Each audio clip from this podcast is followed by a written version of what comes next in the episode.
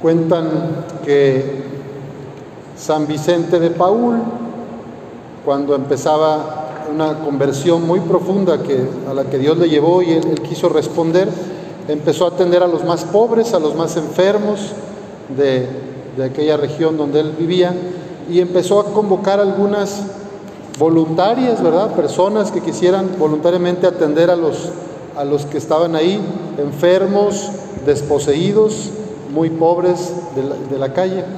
Y él, pues a veces los, los que eran ayudados, algunos traían mal genio, algunos de los pobres, algunos de los enfermitos, quizá con algún tema mental, algún pues le gritaban groserías, le tiraba la sopa que le querían dar. Entonces, pues las voluntarias se, se impacientaban, decía, yo le quiero ayudar, y él me dice maldiciones. Yo le acerco el plato de comida y él me tira la sopa. Entonces, como que la, lo más, la reacción más animal de instinto es enojarse con una persona a la que tú le quieres servir y amar. Y el otro te dice cosas malas, te dice groserías, te juzga. En la familia, a veces también, nosotros queremos hacer un bien al otro, queremos procurarle algún bien, algún cariño, algo que le va a ayudar y a veces el otro lo percibe como una imposición, puede ser, y, se preocupa o se enoja y te dice, ¿por qué me juzgas? ¿Por qué me quieres que yo haga esto? ¿Por qué no me tomas en cuenta? O a veces, hasta pasa a veces, ¿verdad? En las parejas, pues, ¿qué trae? Que ahora me regaló unas flores, algo quiere, ¿verdad? O ahora, ahora me dijo buenos días, mi amor, y me dio un beso. Pues qué raro, ahora, ¿qué quiere? Algo quiere.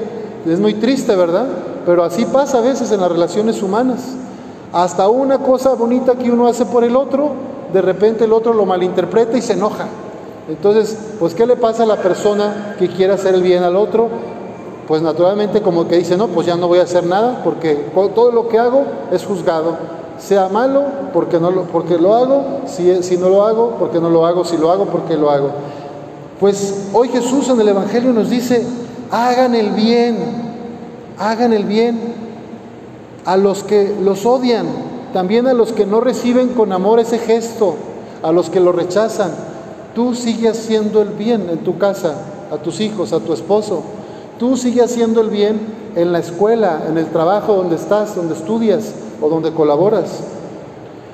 Porque Dios hace salir su sol sobre los buenos y los malos y manda su lluvia sobre los justos y los injustos ya bastante tristeza y amargura encontramos en el mundo con tantas guerras e injusticias como para que yo le eche más amargura y más maltrato en las relaciones.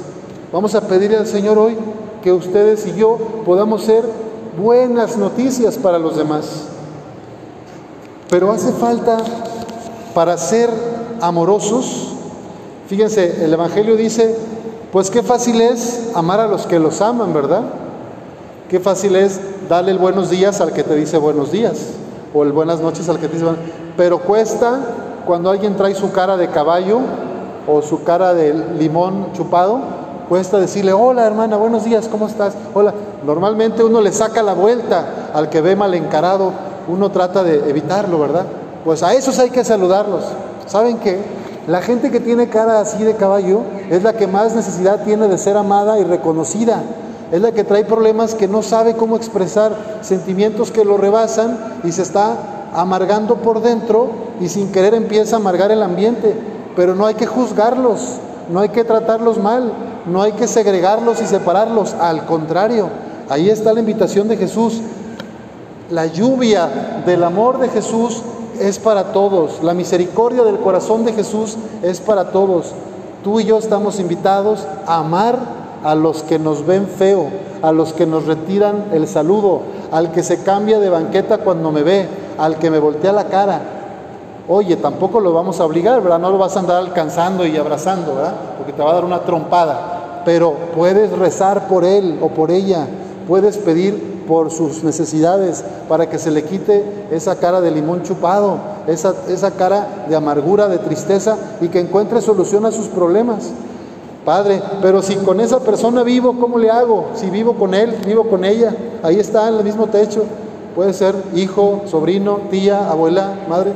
Bueno, pues aquí Jesús te invita, ¿verdad? A parecernos a Él, nos invita, trátalo con respeto, también hay que poner límites a veces. Ahora está muy de moda esto de las, de las personas tóxicas, ¿verdad? No, si es una persona tóxica, pues ya corta la relación y que se vaya. Pues esto se puede cuando es alguien del trabajo, ¿verdad? Cuando es alguien de la colonia ahí, de un vecino. Pero si vivo con él, si vivo con ella, no le puedo cortar así. Si es mi sangre, si es mi esposa, mi esposo, mis hijos, mi madre, mi padre, pidámosle al Señor la gracia de mantenernos respetuosos, cordiales con las personas que la pasan mal y pidámosle a Dios por ese cambio de los corazones de la gente que pasa malos momentos y que sin querer quiere arrastrar a otros a su tristeza o a su amargura, porque no lo hacen adrede, están rebasados y no saben cómo manejar sus emociones. Por eso la invitación para ti y para mí de ser hermanos y hermanas de aquellos que sufren. Muchas de las personas que son irritables, iracundos o mecha corta, cuando uno ve al fondo de su corazón lo que hay, es una gran tristeza, una gran melancolía por alguna pérdida, por algún trauma, por alguna herida que no ha sabido resolver. Entonces lo más fácil es criticar y decir, ese siempre se enoja y siempre grita, ya no le voy a hablar, ese quiere imponer sus ideas.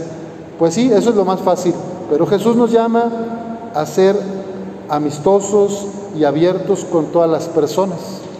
Pidamos por esas personas que tú y yo también tenemos malos ratos, que a veces también decimos maldiciones o, a veces las pensamos, ¿verdad? Entonces pidámosle a Dios que nos haga un corazón de carne.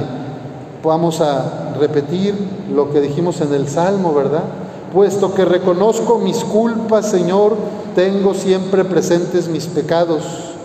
Contra ti solo pequé, Señor, haciendo lo que a tus ojos era malo. Nos es bien fácil juzgar el mal que hacen los demás, pero nos cuesta reconocer nuestro propio pecado. Todos somos pecadores. La diferencia es que el vecino peca diferente que tú, que tu esposo, tu pareja, tus hijos pecan de otra manera, pero tú también pecas y yo también peco. Así que no somos nadie para juzgar, para, para separar, para sentirnos más que los demás.